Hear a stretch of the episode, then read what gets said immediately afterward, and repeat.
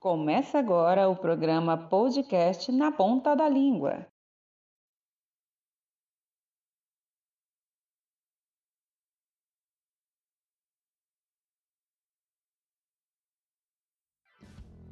A Rita Oliveira, licenciada em Letras e professora de Língua Portuguesa e Literatura na Rede Pública Estadual em Santarém. E este podcast tem como objetivo discutir temas e questões referentes à língua portuguesa e literatura, que são meus campos de atuação na rede pública. Neste primeiro programa, veremos a origem da língua portuguesa. O latim era a língua oficial do Império Romano e possuía duas formas: o latim clássico, que era empregado pelas pessoas cultas e pela classe dominante e o latim vulgar, que era a língua utilizada pelas pessoas do povo. O português originou-se do latim vulgar, que foi introduzido na Península Ibérica pelos conquistadores romanos. Damos então o nome de línguas neolatinas às línguas modernas que provêm do latim vulgar. No caso da Península Ibérica, podemos citar o catalão, o castelhano e o galego português, do qual resultou a língua portuguesa. A língua portuguesa, então, é originária do latim vulgar e hoje é adotada por cerca de 230 30 milhões de pessoas, sendo o oitavo idioma mais falado no planeta e está presente em quatro continentes. Além do Brasil, o português é o idioma de Angola, Cabo Verde, Guiné-Bissau, Moçambique, São Tomé e Príncipe e, claro, Portugal. E hoje, a segunda língua de alguns países da África, da América, além de Macau e Goa. A língua portuguesa, ela evoluiu em cinco períodos. Então, ela é dividida no período pré-românico, surgida a partir do latim vulgar, que foi levado levada pelos soldados romanos. Mais tarde, ela vira românico, onde nós vamos ter o resultado de diferenciação do latim levado pelos computadores, surgindo mais tarde as línguas românicas, que é o francês, espanhol, italiano, sardo-provençal, rético, dálmata, romeno, franco-provençal e o português que vai surgir no século VIII. O galego-português foi o idioma da Galiza, na atual Espanha, e das regiões portuguesas entre Douro e Minho, que permanece até o século XIV. Português arcaico, que é o idioma falado entre o século VIII e o século XVI, e o português moderno, que é atualmente que nós utilizamos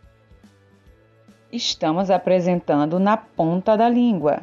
Que haviam nesta, neste país e se modificava, dando origem a outros dialetos. Quando os portugueses chegam ao Brasil, estima-se que aqui havia 1.200 povos indígenas, falantes de aproximadamente mil línguas diferentes. Além dessa diversidade étnica e linguística, foram trazidas ainda cerca de 4 milhões de africanos de diversas culturas para trabalhar como escravos. E essa pluralidade linguística fortaleceu estabeleceu as bases da construção do português brasileiro. Então, o contato entre indígenas, africanos e imigrantes, ele gerou um multilinguismo que faz com que a língua portuguesa seja tão rica. Atualmente, a língua portuguesa no Brasil é composta da contribuição de vários idiomas, o que a torna muito diversificada. Nós temos, por exemplo, contribuições do germânico, como elmo, norte, sul, dos indígenas, cacique, abacaxi, caruru, cascavel, cará, murici, pajé, dos africanos africanos, machixe, carimbó, canjica, bobó, birita, berimbau, cachaça, cafofo, do espanhol, pepita, cavalheiro, do japonês, jiu-jitsu, kimono, yakisoba, sushi, do italiano, lasanha, piano, macarrão, do russo, vodka, kizar, do árabe, matemática, álgebra, açafrão, azeite, laranja, girafa, do francês, abajur, baguete, cetim. Atualmente, os estrangeirismos mais utilizados entre nós são de origem inglesa, como lanche, bar, futebol, hambúrguer, voleibol e etc.